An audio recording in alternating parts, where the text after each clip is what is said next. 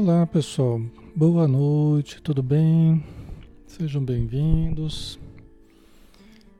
Boa noite, Karina Lu, boa noite, Cláudia Amazone, Socorro Vieira, boa noite, Luana Ribeiro, Flávia Sales, Lia Teixeira, Ronaldo Júnior, Rosana Maria, Maria Aparecida de Souza, Josefa Maria, Eliana Silva, Cláudia Oliveira, Cidinha Alves, Mara Leonor, boa noite. Cláudia Jesus, boa noite.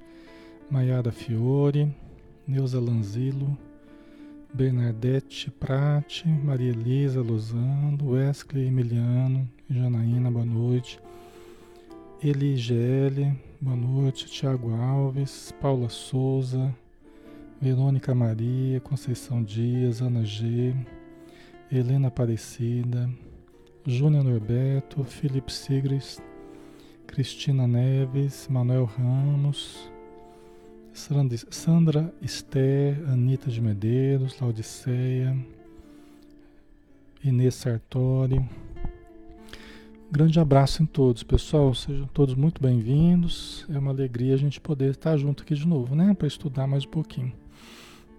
Vamos começar, pessoal? Vamos fazer a nossa prece de abertura, né?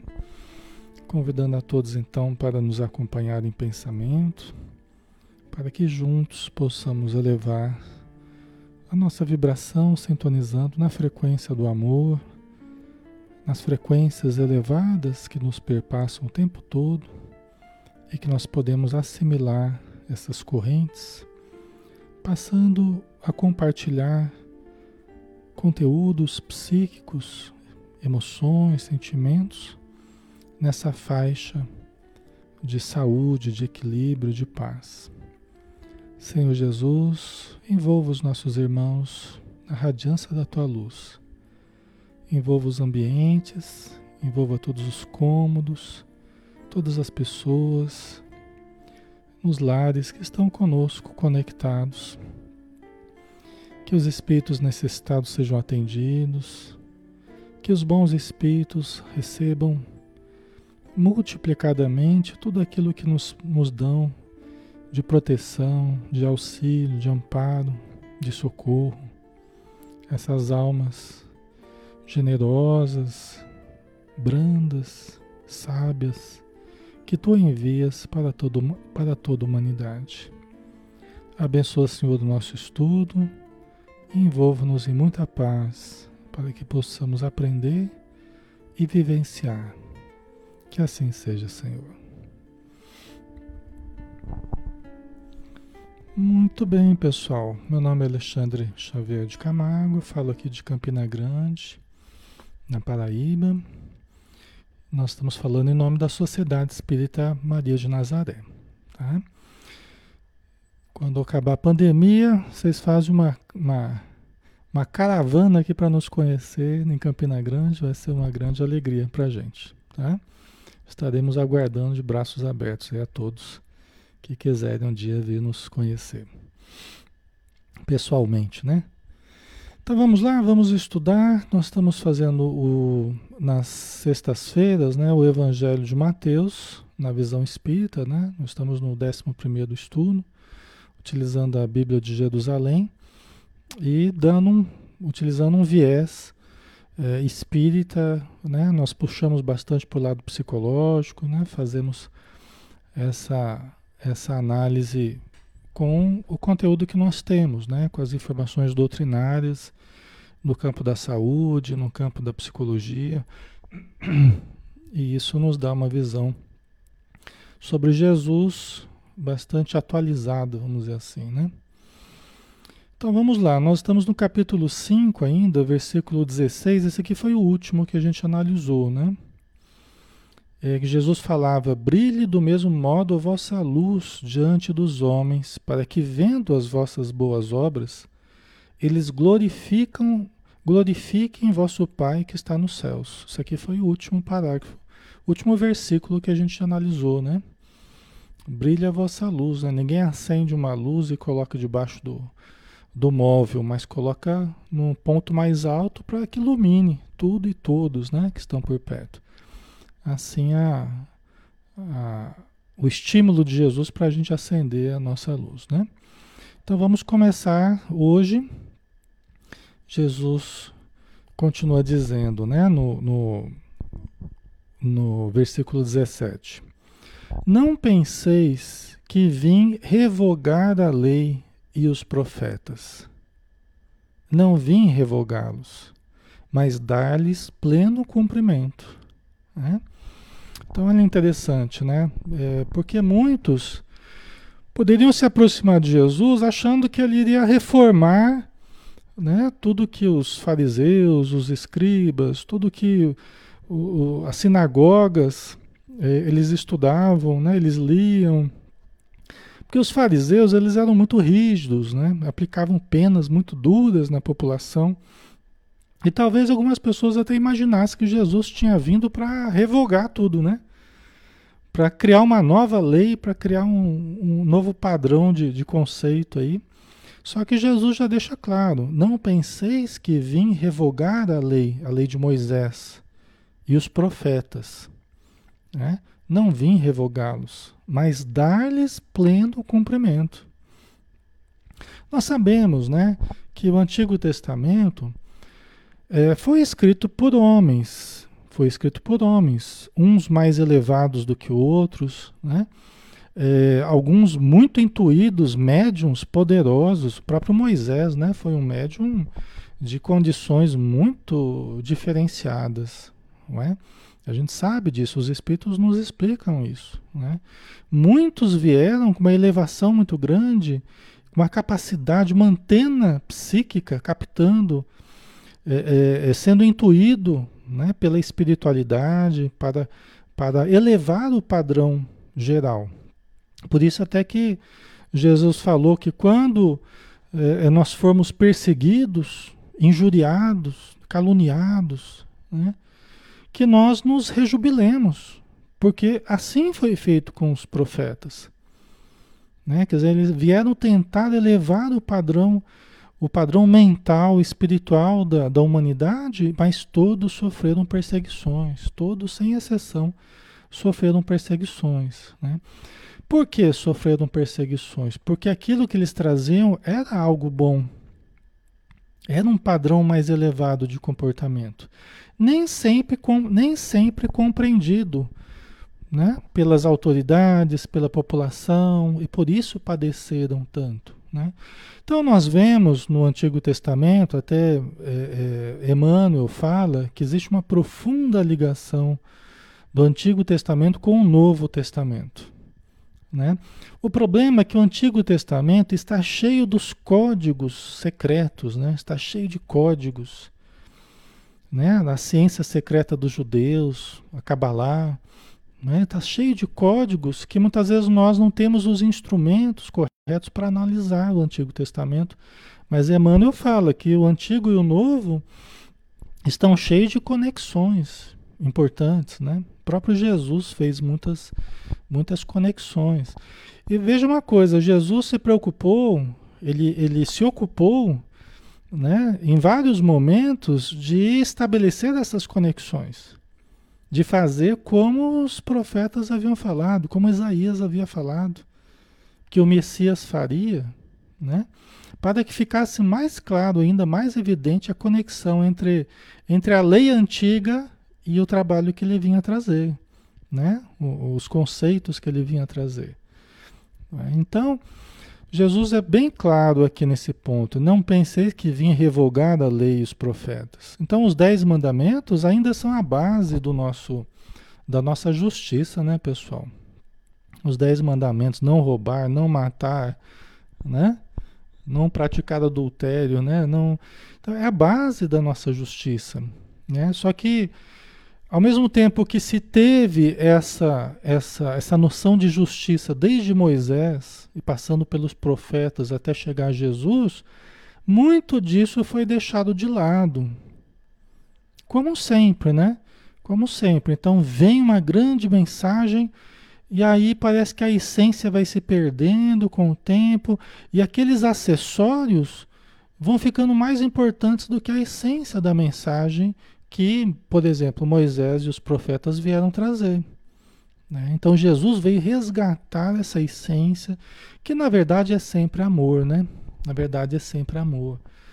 É sempre compaixão, é sempre perdão, é sempre ajuda, né? Socorro, auxílio. Né? Ele veio demonstrar muito mais isso, né? Com caracteres muito claros.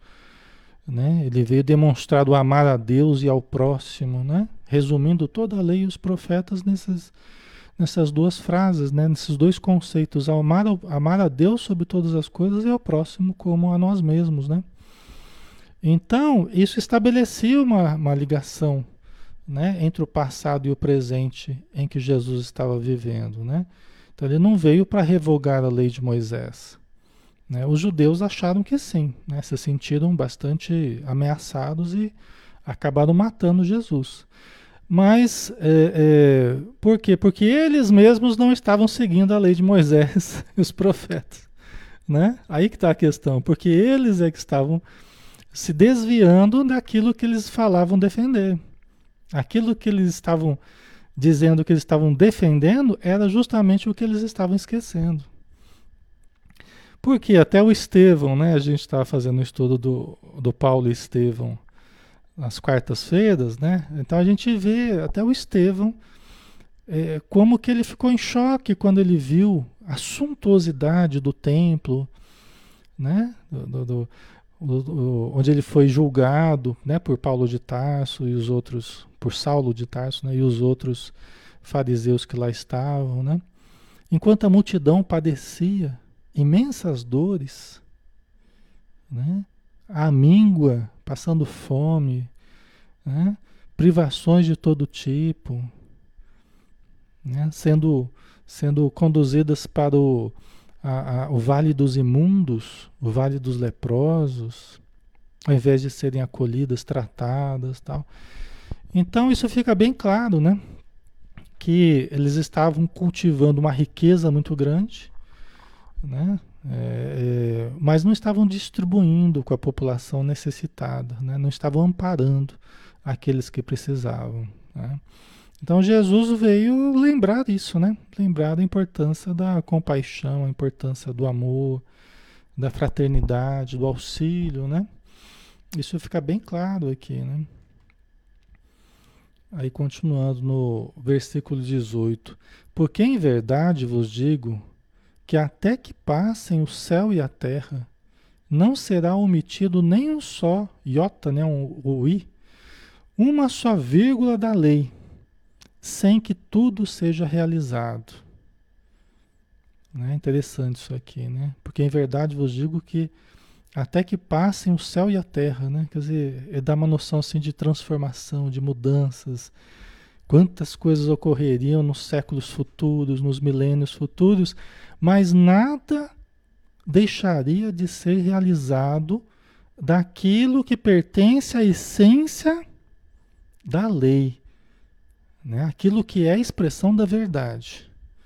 Ele falava, né, toda árvore que, que meu pai não plantou será arrancada. Ou seja, tudo aquilo que apenas os homens e as suas paixões, os homens e as suas, suas ilusões, seus equívocos semearam, isso seria arrancado com o tempo. Pode demorar mais ou pode demorar menos, mas tudo isso será reformado. É a nossa grande esperança, né? É a nossa grande esperança, né? Que tudo aquilo que não seja bom, tudo aquilo que não seja verdadeiro, tudo que não seja justo, tudo que não tenha a ver com a expressão de equilíbrio da lei divina será desfeito, será arrancado será transformado, será modificado com o tempo. Né? Essa é a grande esperança que a gente tem, né, pessoal? O Manuel, Jesus veio colocar os pingos nos is. é verdade. Veio organizar as coisas, né, Manuel? Veio organizar. Organizar a bagunça. é por aí mesmo, né?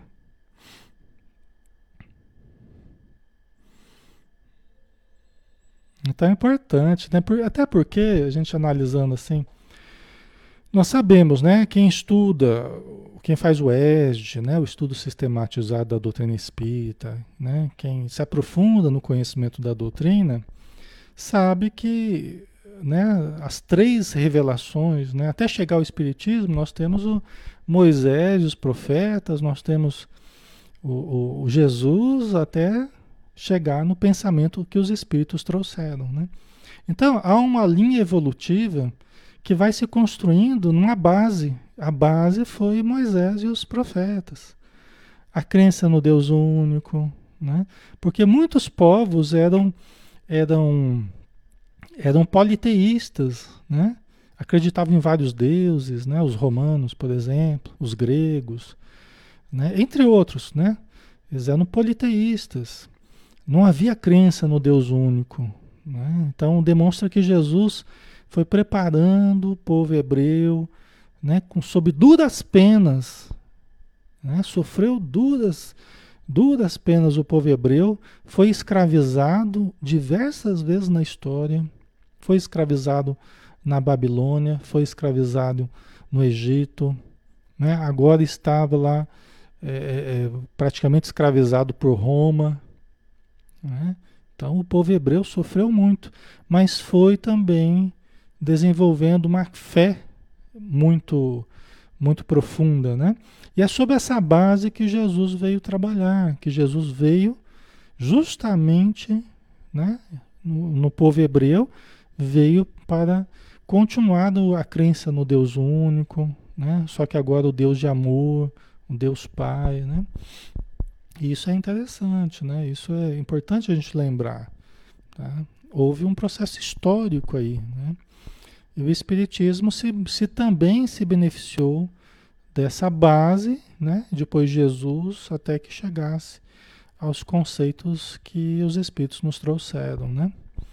Então, nada será, nada deixará de se realizar do que for verdadeiro. O que for falso vai ser transformado, vai ser arrancado, vai sofrer profundas modificações. Isso é uma coisa muito boa. Aí no versículo 19: Aquele, portanto, que violar um só desses menores mandamentos e ensinar os homens a fazerem o mesmo, será chamado o menor no reino dos céus. Aquele, porém, que os praticar e os ensinar, esse será chamado grande no reino dos céus. Né? Então aqui Jesus está é, é, também nos dando uma visão importante né, da, sobre as consequências do que nós fizemos aqui na Terra. Lei de causa e efeito, a cada um segundo as suas obras. Né? Então, aqueles que violarem esses mandamentos, quer dizer, não depende só de violar ou não a lei humana. Aqui Jesus está dizendo: aqueles que violarem esses mandamentos, que estão contidos na lei, na lei de Moisés, né, que ele veio reforçar, né, será chamado o menor no reino dos céus. Será terá uma posição menor no reino dos céus. Né? É o que a gente vê, né, pessoal? É o que a gente vê, a maioria das pessoas acaba ficando presas às regiões umbralinas, porque não souberam cultivar a vida reta, digna, né? coerente com as leis divinas, saudável, equilibrada, né? E aí que nós vemos uma verdadeira multidão ficar parada na região umbralina, né? É o que a gente vê. Fica numa posição menor no reino dos céus, né? Enquanto que aqueles que vivem uma vida mais equilibrada, mais amorosa, mais fraterna, mais consciente, né, acabam realmente obtendo uma posição de melhor, é, é, uma posição melhor no plano espiritual. Né? É o que a gente vê na obra do André Luiz, é a consequência natural. Tá? E aqui a gente não está falando da concepção de inferno e céu, né? como o Lísias falava, né? que nós, nós historicamente, né? tradicionalmente, a gente admitia um inferno, um, um, céu fácil de conquistar e um inferno difícil de nos regenerar, né? Porque a gente fica. A eternidade não consegue regenerar, né? Dizer, um, a gente acreditava tradicionalmente num céu fácil de conquistar, né? Quase que de privilégios. Né? Se você deixa um dinheirinho para a igreja, você vai para o céu. Né? Se você recebe a extremunção, você vai para o céu. Se você né? Quer dizer, de formalidades, né? A conquista do céu na base de formalidades. Um céu fácil de conquistar, que era ilusão, logicamente, né? E um inferno difícil de nos regenerar. Né? Porque você fica pela eternidade e não consegue regenerar. Então, isso é, cedeu lugar para uma visão mais atual, mais moderna, né? que é a visão que o Espiritismo divulga, né? que as obras espíritas divulgam. De um céu que começa dentro de nós, na verdade, né? Emmanuel fala que só vai só vai juntar céu com céu. O céu de dentro com o céu de fora. Só vai dar liga se, se for do céu de dentro com o céu de fora. Não adianta a gente cultivar o inferno dentro da gente e esperar o céu fora. Tá? Então começa dentro de nós e se estende né, nas regiões onde os espíritos que estão numa situação boa, né, uma situação mais equilibrada, se agrupam. Né? E o inferno também começa dentro de nós e se estende nas regiões de sofrimento que existem em torno do planeta, né? no planeta e em torno do planeta. Né? Só que não aquele inferno eterno, né? aquele período em que nós passamos repensando nossa vida, sofrendo, né? até que nós tenhamos condição de reencarnar, até que nós mudemos de concepção, tá? Então, nenhuma das ovelhas se perderá, né, pessoal? Graças a Deus, né? Por isso que o espiritismo é extremamente consolador, né, para todos, para os que erram, para os que caem, para os que estão bem, né? Todos obterão oportunidades de ascensão de melhoria. Ninguém vai ficar para trás, né? A Lia colocou, temos que lembrar, temos que sempre lembrar da moral do Cristo, né? E colocar em prática, pois ainda hoje as leis são aquelas que nos convêm. Atiramos, as, atiramos pedras, mas não nos damos conta de nossas mazelas. É, exatamente. Do julgamento, né, que fazemos, tal. Isso mesmo. Né? Então vamos lá.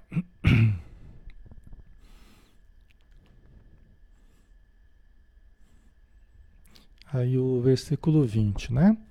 Com efeito, eu vos asseguro que se a vossa justiça não exceder a dos escribas e dos fariseus e a dos fariseus, não entrareis no reino dos céus. Né? Se a vossa justiça não exceder, não for maior né, do que a justiça que os escribas e os fariseus estavam demonstrando. Né? Que era uma justiça baseada nas conveniências né, daquilo que era melhor para eles. Né? É, a população sofria penas, duras penas, né? sofria duras penas, era obrigada a pagar, né? É, eles espoliavam as viúvas, os fariseus, né? eles só pensavam no dinheiro, na verdade, né? os interesses do templo, os sacrifícios, os animais vendidos no átrio do templo, né? onde os comerciantes eram escolhidos a dedo, eram os, simpáticos, né? dos fariseus, dos escribas tal. E, e eles acabavam ganhando também em cima desse comércio. Né? Então, para eles era um grande negócio. Por isso que Jesus ele foi tão é, contundente ali né, sobre os vendilhões do templo. É porque é, estava se desviando, o templo estava se desviando da sua função. Né? Então a minha a casa, o templo será a casa de oração, será chamado a casa de oração. Não é para transformar num comércio. Né? Então Jesus ele demonstrou de uma forma muito contundente isso. Né? Mas é, é preciso que a nossa justiça, que o nosso senso de justiça seja maior do que a justiça dos escribas e dos fariseus. Isso equivale a dizer que hoje nós também precisamos ter uma noção de justiça maior do que a, a noção conveniente de justiça. Né? Não é só seguir a lei, ah, eu estou agindo conforme a lei. Às vezes você está agindo conforme a lei. É legal, mas não é moral. E às vezes o que é moral não é legal. É, por isso que a Joana de Anjos fala, no, quando, no Ser Consciente, ela fala no tópico que analisa o amadurecimento moral, ela fala que existem dois códigos morais. Existe aquele que é o conveniente, fruto de cada época, fruto de cada povo, fruto de cada local, dos interesses, a conveniência dos grupos. E tem aquele que é baseado nas leis divinas, é baseado no corpo, na natureza, no próprio ser humano, na consciência, né? Quer dizer, é, esse é o código verdadeiro, que não depende da época, não depende do povo, não depende dos costumes, dos hábitos, não. Né? A lei divina é a mesma para todos, tá? Ok. Nossa, ele não mudou muita, muita coisa até hoje, né? E existiram certos avanços, né? Mas a gente ainda percebe muita dificuldade, né? Nós temos que avançar muito mais para que a lei humana reflita mais a lei divina. Na verdade, é um exercício de aproximação, né? Nós estamos fazendo historicamente um exercício de aproximação da lei divina, mas com muita dificuldade ainda. Com muita dificuldade. Né? Mas na verdade é isso. Quanto mais elevado for o povo, quanto mais elevadas forem as pessoas, mais elas estarão sintonizadas com a lei divina. Serão bem intuídas para transformar na matéria as leis da matéria, as leis divinas. Tá? Mas nós precisamos de pessoas que sejam essas antenas bem intencionadas, que pensem realmente no, no, no bem-estar das pessoas, do povo, né? É, nós precisamos de pessoas assim, né? É, se tivermos só materialistas, egoístas, né, orgulhosos, vaidosos, aí não vai dar certo. As leis que acabam saindo da, as leis que acabam saindo daí não, não vão nos ajudar muito em termos de população, né? E aí a gente vê o contrário. Infelizmente a gente vê o contrário, né? A gente vê as trevas estabelecendo as leis que querem. Então vamos aprovar o aborto, vamos aprovar, né? Droga, vamos aprovar as coisas que ah, você percebe nitidamente que é o empenho das trevas, que é o empenho das legiões de espíritos altamente infelizes, altamente levianos ainda, tentando abrir mais campo para o desequilíbrio na Terra, mais crimes, mais, mais doença, mais sofrimento. Né? infelizmente, encontram grupos, pessoas que aceitam esse tipo de pensamento. Né? O Espiritismo é absolutamente contra o aborto. A gente precisa sempre lembrar disso, né? A não ser o aborto terapêutico quando a vida da mãe está em perigo. Né? É a única situação que o Espiritismo aceita né? É, é, a hipótese do aborto. Né? Os espíritos são tácitos no livro dos Espíritos, né, ao falar sobre essa questão. Quando a, a vida da mãe está em perigo, né, você fica com a vida da mãe que já existe, que já está ali, já tem família, já tem uma vida, né? Então, nessa situação, sim. Mas a gente vê grupos, né? Esses dias atrás não, não houve aí um, na, na calada da noite, uma aprovação aí do, do aborto até, até quantos meses que foi aprovado? Até quantas semanas? Até 10 semanas, não foi isso? Que foi aprovado? É? Acho que foi isso, não foi? Foi aprovado na calada da noite aí o aborto até a, a décima semana, né? Quem, quem se lembrar aí coloca para mim. Me corrige, por favor, aí, tá? Então, né? É, nós temos que fazer a nossa justiça ser uma justiça mais elevada, que condiza mais com a, a, o que os espíritos esperam de nós, né?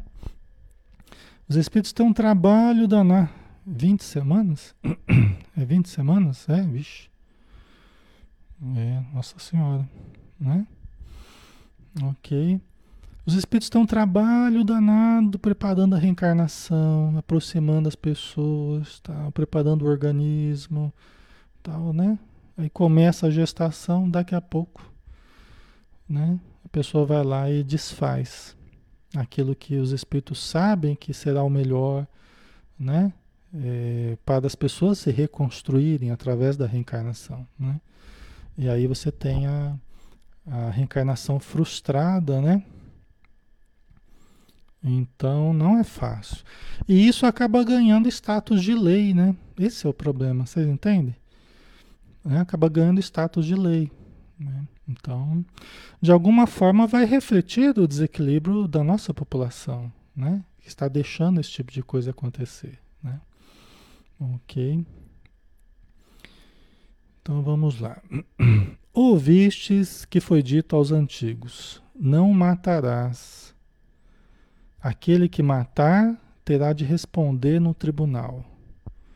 Né? Quer dizer, a lei, ela falava assim, né? Para não matar.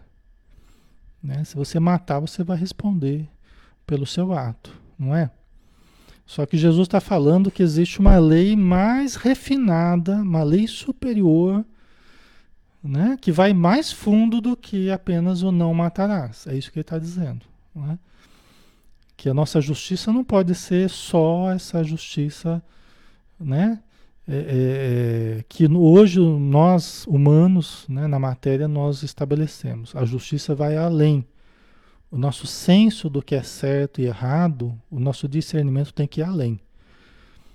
Né? Por exemplo, a nossa justiça, ela não pega uma porção de coisas que a justiça divina pega. Né? Um exemplo. É, não existe nada que me impeça de beber, é, até eu cair todo dia, né? Beber muito. Não tem nada que me impeça. Eu só não posso pegar o carro e sair bêbado, né? Ok? Senão eu vou, vou, vou ser multado, não é? No mínimo, né? Não sei exatamente a lei como é que é, mas vai dar problema. Agora, se eu quiser beber todo dia e acabar com a minha vida na bebida, não tem lei nenhuma que, que pegue esse, essa ação criminosa que eu cometo. Não tem nenhuma lei, não é? Não obstante, nós teremos o registro no nosso perispírito de todo o desgaste é, é, inconveniente todo o desgaste sem necessidade que nós geramos para o nosso organismo. A lei divina expressa no nosso corpo, expressa no perispírito, vai registrar tudo isso.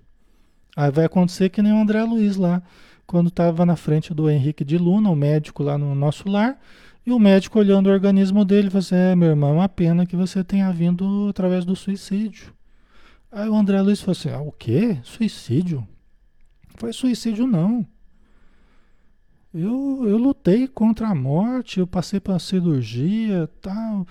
Eu não aguentei na cirurgia. Eu acabei morrendo at através da cirurgia tal. Aí o médico falou assim: olha, meu irmão, o seu corpo ele registra tudo, é história viva sua, das suas atitudes praticadas. Talvez você não tenha refletido bem, né? Você pegou uma sífilis devido à sua atitude é, sexual na Terra, você adquiriu uma sífilis que corroeu as suas melhores energias. Né? Você teve desgastes do seu organismo devido aos excessos de comida e bebida. Né? E talvez até não tivesse alcançado uma situação tão difícil se o seu temperamento não fosse muitas vezes sombrio intempestivo, né? Aí, nossa senhora, né? O Henrique de Luna também descascou, né? Ou seja, né? O André Luiz, muitas vezes, um temperamento sombrio, né, intempestivo, né, devia se irritar com uma certa facilidade, devia. Né, e isso agravou, você vê, o comportamento emocional dele agravou o problema orgânico que ele já estava vivendo. Né? Então, isso fez com que ele desenvolvesse um câncer no intestino. E aí, na operação, né, devido ao câncer no intestino, ele acabou, ele acabou falecendo. Tá? Você vê, mas o André Luiz ele não pensava em nada disso. Para ele, né, ele lutou contra a morte e tal, mas a vida dele já foi uma busca, de certo modo, da morte, né? Foi um suicídio indireto. Não é, pessoal? Vocês entendem? Então, nós precisamos estudar, precisamos entender como é que essa justiça mais refinada, vamos dizer assim, é a justiça do Evangelho, é a justiça do Livro dos Espíritos, é a justiça do André Luiz, né, da obra do André Luiz, são os conceitos de Joana de Ângeles, né? Essa justiça mais refinada, que muitas vezes passa batido no planeta, a polícia não pega, ninguém ninguém fala nada, mas a nossa consciência registra. Isso é o que importa, né? Isso é que é importante. Certo, pessoal? Por isso que Jesus fala: se a vossa justiça não exceder a dos escribas e fariseus, se você não sair da superfície e ter uma visão mais justa, mais profunda de justiça, de modo algum você entrará no reino dos céus, no sentido de, de uma região mais, mais equilibrada, mais feliz. Né? Você vai acabar parando nas regiões de sofrimento, como aconteceu com André Luiz, ficou oito anos lá, né? Então não é fácil, e não é brincadeira isso que a gente está falando. A gente está falando por falar, está né? Falando porque a gente tem tentado pautar isso na nossa vida, com dificuldades, a gente confessa com dificuldades, mas a gente está tentando pautar isso há muito tempo, né? pensando sobre isso, tentando viver dessa forma, né? para que espelhe isso aqui. Né? Não é fácil, mas é o nosso desafio, né? não tem como a gente fugir disso.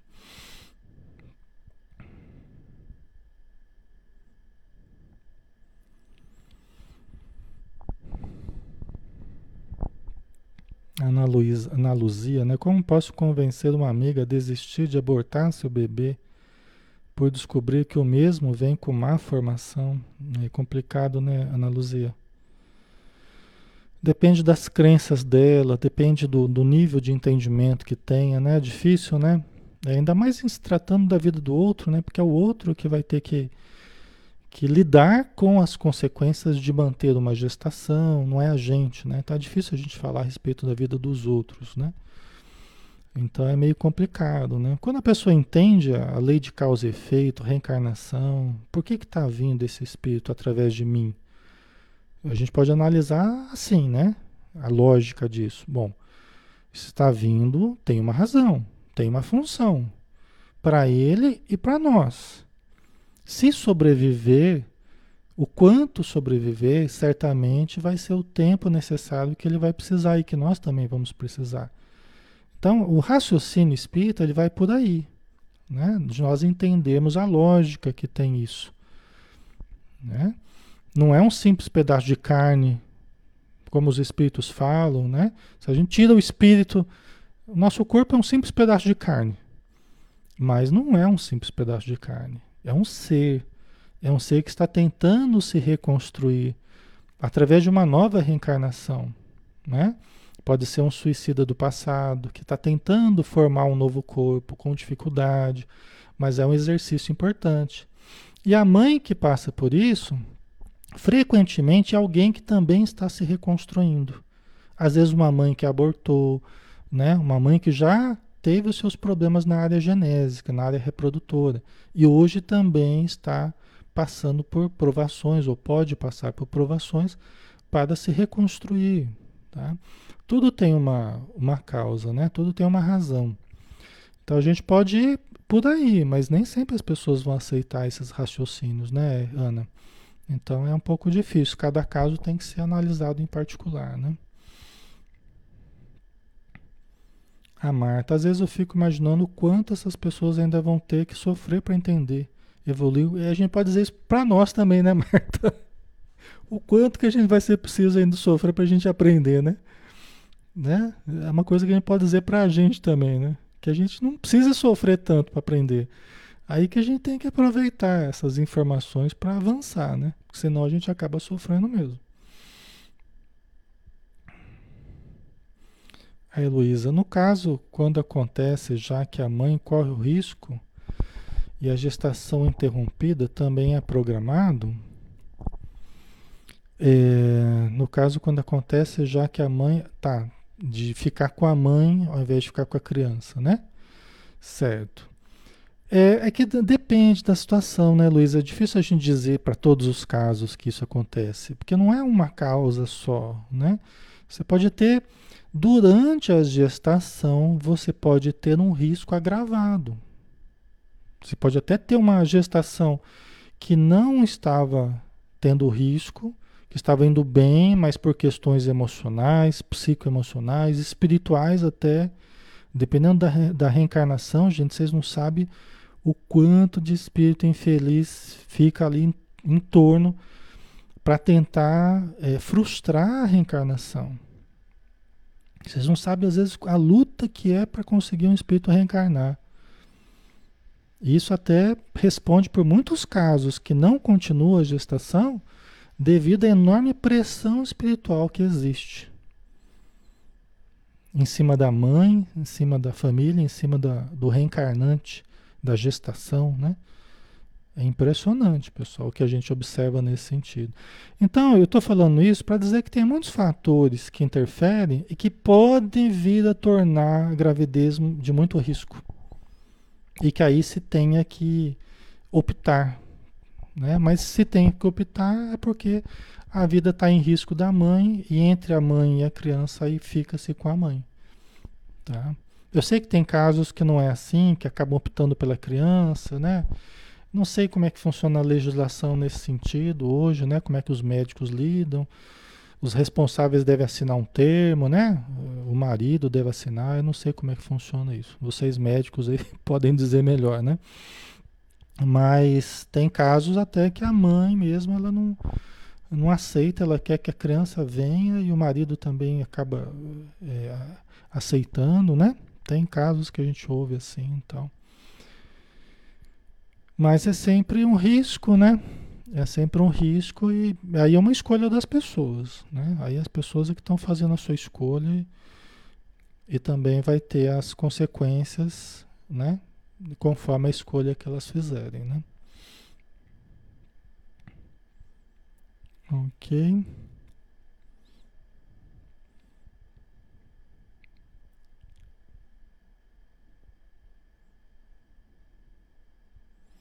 Tá joia, né?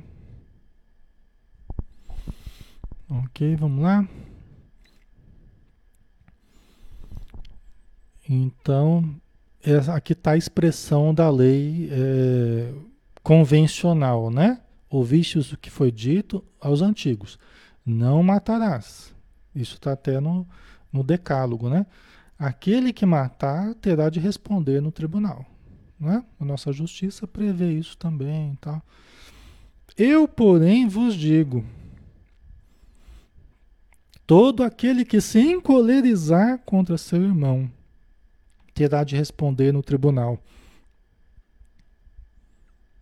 Certamente não o tribunal aqui da terra, não os tribunais, né? A não ser o tribunal da nossa consciência, o tribunal, né? Do nosso íntimo e os tribunais espirituais, né? A, a visão dos espíritos, né? Eu, porém, vos digo: todo aquele que se encolerizar contra seu irmão terá de responder no tribunal. Aquele que chamar o seu irmão cretino estará sujeito ao julgamento do sinédrio. Aquele que lhe chamar louco terá de responder na jena de fogo. A isso não é consequência após a morte, né? A, a, a jena de fogo seria o equivalente ao inferno, uma coisa assim, né? Então vamos tentar, sem grandes complexidades, né?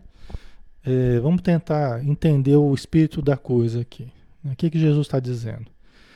que não basta só a gente não matar. Uma visão mais simples assim, mais resumida, não basta só a gente não matar. Não basta. Tá? Se nós ficarmos nos encolerizando a toda hora, nós estaremos nos matando também. E nós teremos que responder no tribunal seja da nossa consciência, seja após a morte, um suicídio indireto, né? A gente sabe que a gente sabe que é, tudo que a gente cultiva de negativo, pessoal, tem repercussões orgânicas. Em primeiro lugar, pode até atingir a pessoa de quem a gente está odiando, quem a gente está pensando mal, de quem a gente está com, com raiva, pode até atingir ou não, se ela estiver sintonizada com a gente, pode até, nós podemos até atingir. Mas em primeiro lugar, nós sofreremos as consequências. Em primeiro lugar, o fulcro emissor, que somos nós, é o que mais se desequilibra. Então a ideia central que eu, que eu compreendo daqui né, é essa. Não basta só a gente não matar. Né? Porque às vezes você não está matando ninguém, mas você está se matando de tanta raiva, de tanto ódio, de tanta energia negativa que produz toxinas, que destrambelha o sistema nervoso, que destrambelha o sistema endócrino, que gasta horrores de energia vital que saem raios de nós, raios ectoplásmicos, aqueles raios vitais, que é força mediúnica, né? E quando a gente está nos acessos de, de cólera, de raiva, a gente viu lá no estudo do ser consciente, né? Os fatores de destruição do nosso equilíbrio, pa as paixões, a, a, o rancor, o ódio, a angústia. Aí a Joana de Anjos termina dizendo que ela termina dizendo que são os grandes promotores do desequilíbrio da saúde do indivíduo, das guerras no nosso planeta, dos cânceres, dos problemas pulmonares, dos problemas gastrointestinais e assim vai. Vocês lembram que a gente fez esse estudo? Né? A, gente, a gente analisou cada um deles. Né? A gente analisou a angústia, a gente analisou as paixões, a gente analisou o rancor e o ódio, os fatores de destruição, né? Certo? Faz sentido para vocês? Então não adianta a gente, lógico, adianta porque você não está matando ninguém, ainda bem, né? Pelo, pelo menos isso, não, tá, não estamos matando ninguém. Já é um avanço, né? No passado a gente matava sem titubear. Hoje a gente já sabe que não pode, né? Ok. Só que precisa mais do que isso. Se nós nos detivermos numa atitude encolerizada, xingando todo mundo, oh, seu cretino, como Jesus falou aqui, tá? Não tô, né? Tô só repetindo a, a, palavra que ele usou. Ah, seu cretino, ah, não sei o que, né? Ficar xingando né? as pessoas, né? depreciando as pessoas, né? chamar de louco, é coisa grave. Você chamar alguém de louco. Aqui a gente tem banalizado tudo isso, né? Aqui na Terra a gente tem banalizado, né? A gente tem banalizado coisas que não são banais. E o que a gente fala, pessoal, sempre vai, nós vamos dizer mais de nós do que dos outros. Aquilo que sai de nós, Jesus já tinha falado, né? É, não é o que entra pela boca que faz mal para o homem, é o que sai da boca, porque ela provém do coração. Não é o que entra pela boca que faz mal ao homem, é o que sai da boca. O homem bom tira as boas coisas do bom tesouro do seu coração. O homem mau tira as más coisas do mau tesouro do seu coração. Porque a boca fala do que está cheio o coração. Não é? Ok? Então é preciso um burilamento, né, nosso, né? Ai, Alexandre, mas se eu não estourar, né, se eu não falar, eu vou, né? Eu vou passar mal se eu não falar. Né? Aí as pessoas perguntam, Alexandre, o que, que eu faço? Eu estouro, eu falo, eu brigo ou eu guardo para dentro de mim?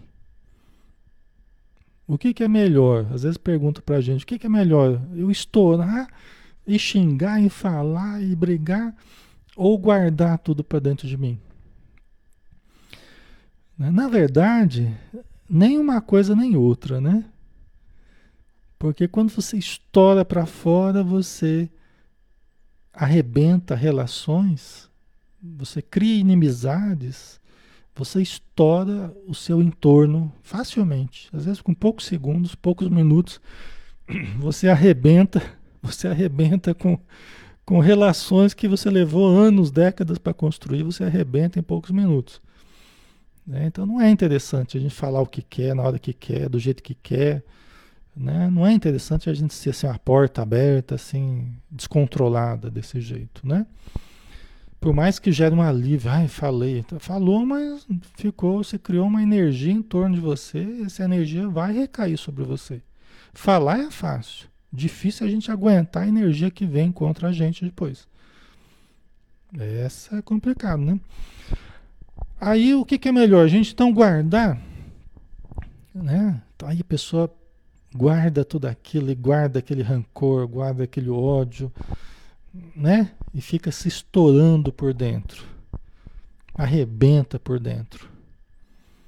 O que, que é melhor? Falar ou guardar?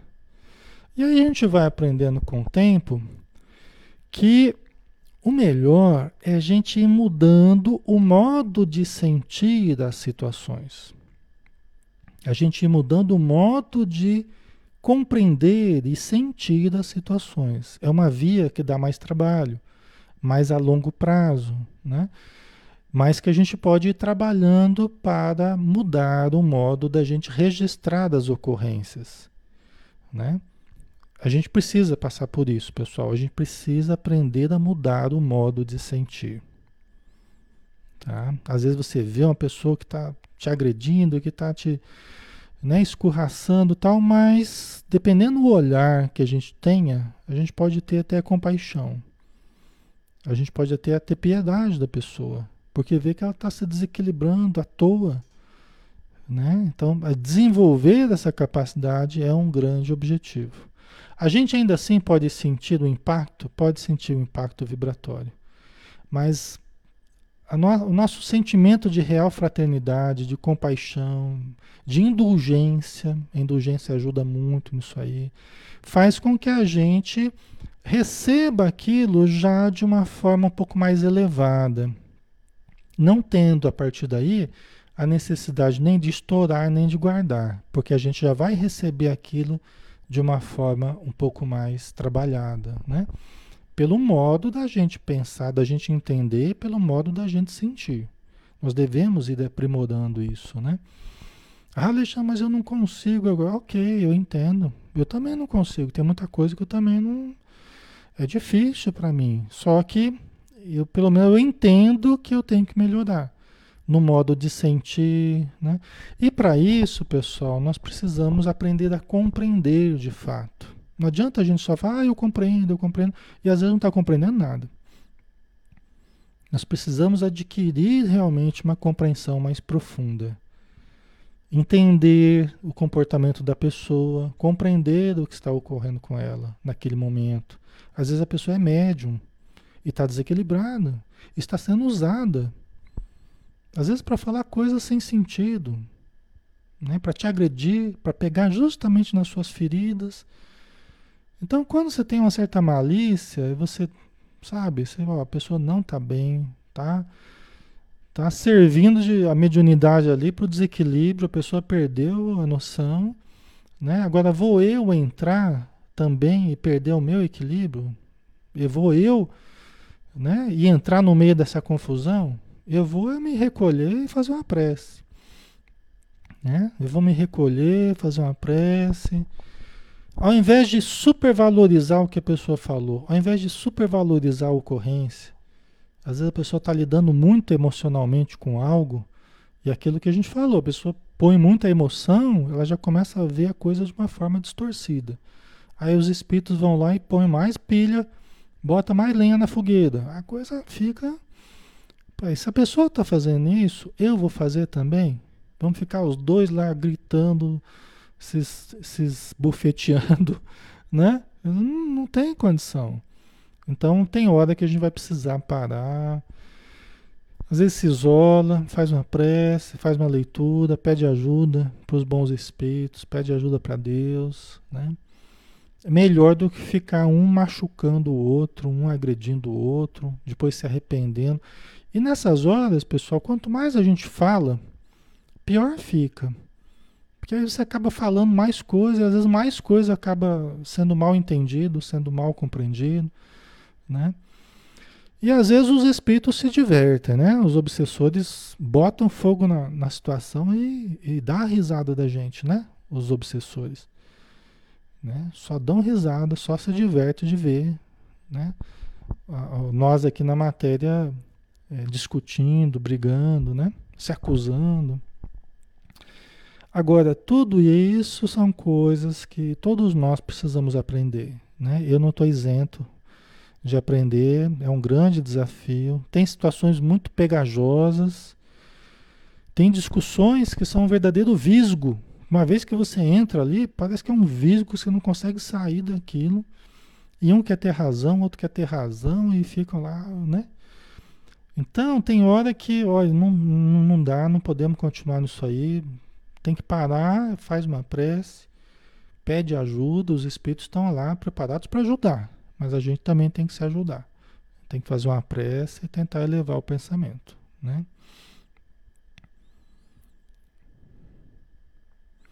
A Maria Lígia, tudo o que fazemos tem repercussão em nós e em derredor, né? As palavras têm vibrações, exatamente, Maria Lígia. Né? E no final das contas, sai a gente arrebentado, sai o outro arrebentado também. Pode ser que a gente leve dias para voltar ao normal, às vezes semanas para voltar ao normal.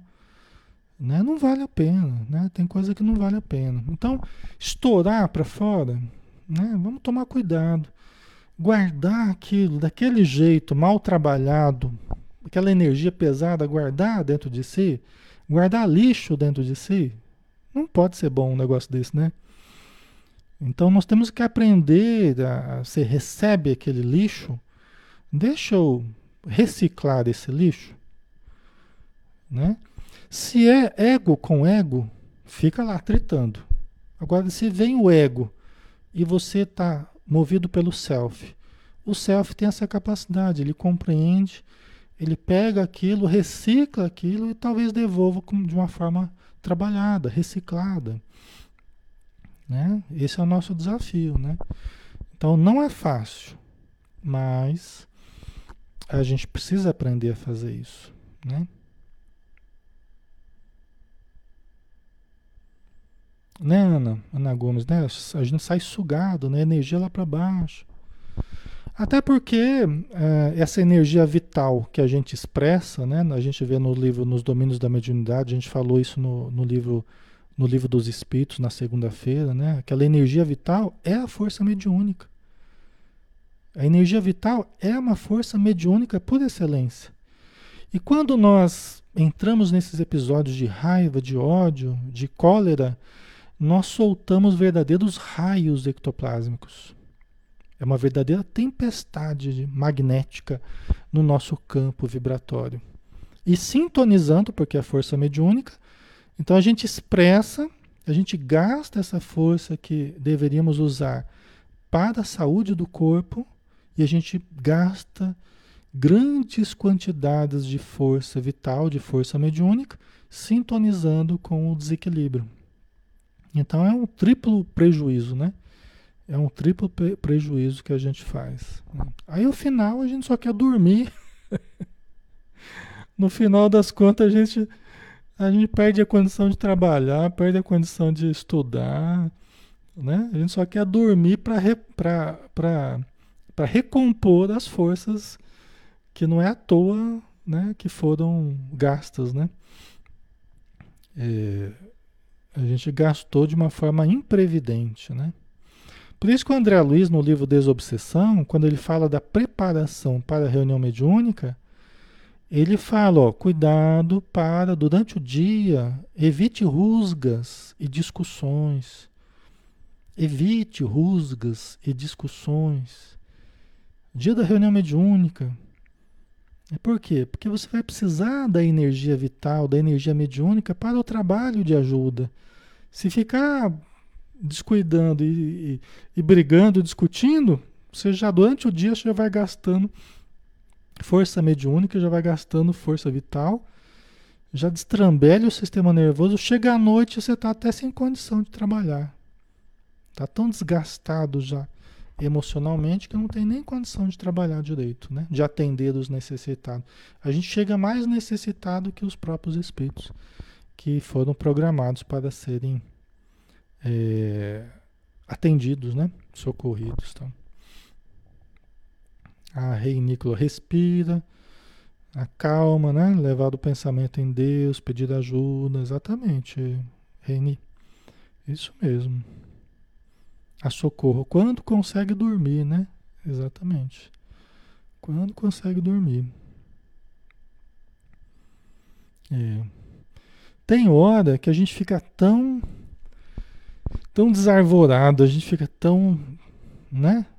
Tão angustiado, tão que você não consegue nem fazer uma prece. Um espírito amigo uma vez falou isso pra gente numa reunião mediúnica, falou, olha, quando vocês ficarem assim, tão atordoados, tão né, desorientados, sem condição até de pedir ajuda, deita, pega o evangelho e abre no capítulo 5, bem-aventurados os aflitos. Pega o evangelho, abre no capítulo 5, bem-aventurados os aflitos. Deita e coloca em cima do coração, coloca em cima assim do o livro, né, o evangelho em cima do coração assim. Fica um tempo ali com o evangelho aberto aqui em cima, né? E já tive que fazer isso algumas vezes já, viu, pessoal? E funciona, viu? Funciona. Né? Porque o evangelho tem luz, né? O evangelho tem uma imensa luz. Não é apenas um livro, né? Não é apenas um livro, é um, é um, é um mediador de luzes, né? Do plano maior. O evangelho a gente abre e coloca ali, bem-aventurados aflitos vai trabalhando energeticamente o nosso centro afetivo aqui, o coração, né? Vai trabalhando aqui essa região, né? É uma ajuda de fora, vamos dizer assim, né? E que nos acalma, né? Olha que vê a gente dá uma dormidinha, os espíritos aplicam algum passe, conversam com a gente fora do corpo, daqui a pouco você acorda e já está melhor, né? Então, é, o que vai ter de gente colocando o evangelho hoje no, no, no em cima do peito. Não, tá, não, é, não é brincadeira, né? Hoje só vai dar gente à noite colocando o evangelho em cima do peito. Dormindo com o evangelho no peito, né, pessoal? Que seja, né? Que seja. Ai, ai. Que seja. O importante é que a gente fique bem, né, pessoal? Às vezes a gente está numa situação tão crítica, né? Às vezes pensando besteira, né? Tão desesperado. Essas coisas podem salvar uma vida, né? Pode salvar uma vida. Ah, os espíritos falam, né? O suicídio, se a pessoa tivesse lembrado de pedir ajuda, fazer uma prece, abrir uma leitura, às vezes é o que eles precisam para conseguir adentrar nossa mente, para nos intuir né, para mudar o cenário ali, né? Então, é, é, eles falam isso, que às vezes pouca coisa pode surtir um resultado muito bom, né? Tá? Certo, pessoal, já estamos na hora, né? É, passou rápido aqui, a gente nem viu, mas já estamos na hora.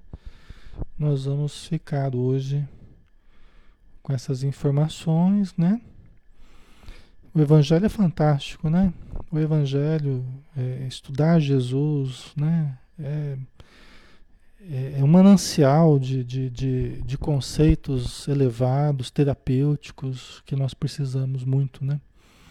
É a nossa essência, né? A essência que o Espiritismo traz é Jesus, né? Nós precisamos cultivar isso. Então vamos lá, vamos fazer a nossa prece, né? agradecer então a Jesus, agradecer por suas palavras, agradecer por seus exemplos e que mais do que as nossas palavras possamos tornar em atitudes os conceitos que aqui exercitamos. Não é fácil, Senhor, nós compreendemos, mas contigo nós conseguiremos, é? com a presença divina dentro de nós, com auxílio espiritual, nós conseguiremos superar todas as dificuldades que surgirem no nosso caminho. Então, nós agradecemos muito pela oportunidade do agora, de tudo que estamos recebendo esses dias todos, tudo que estamos usufruindo, Senhor, que a doutrina espírita nos proporciona, essa religião abençoada que nos aproxima mais das esferas superiores, que possamos nos decidir a buscar o bem e vivenciar o bem sempre. Que assim seja, Senhor. Ok, pessoal, obrigado, tá? Obrigado aí pela presença, obrigado pela participação, tá? Vamos colocar a musiquinha aqui para nós nos despedirmos, né? Com chave de ouro. E amanhã tem mais, né? Amanhã estaremos juntos novamente. Hoje é hoje é sexta-feira, hoje é sexta-feira, né? Amanhã é sábado, amanhã tem ação e reação, né? Então vamos lá.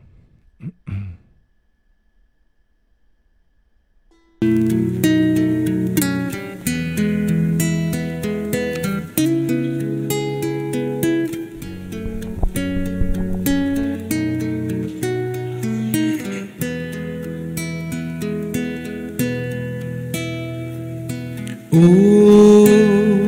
eu estou tão em paz comigo, parece até que não faz sentido o que eu tenho chorado, o que eu tenho sofrido. Hoje eu olhei o céu da minha janela, vi no meu coração a presença tão bela de Jesus sorrindo e dizendo para mim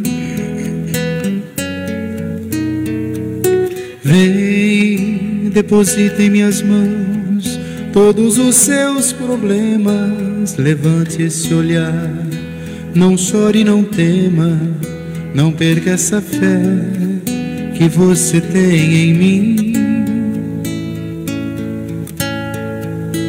Quem vem a mim se alimenta do pão da vida, quem segue meus passos não sente as feridas, tem a paz que eu dou, é feliz enfim. Senhor, perdoai meus pecados, me aceite ao seu lado, me deixe tocar esse manto sagrado e a graça que eu peço terei na sua luz. Senhor, quem sou eu para que entreis em minha morada? Mas um fio da sua luz, numa telha quebrada, ilumina uma vida para sempre, Jesus. Senhor, consolai os que choram, curai os que sofrem, nas ruas, nos guetos nos becos escuros, na chuva, no frio, sem teto e sem pão. Piedade daqueles que pensam que a felicidade é riqueza, o poder, ser feliz na verdade é quem tem Jesus dentro do coração. Jesus Salvador, Jesus Salvador, Jesus Salvador, para sempre Jesus.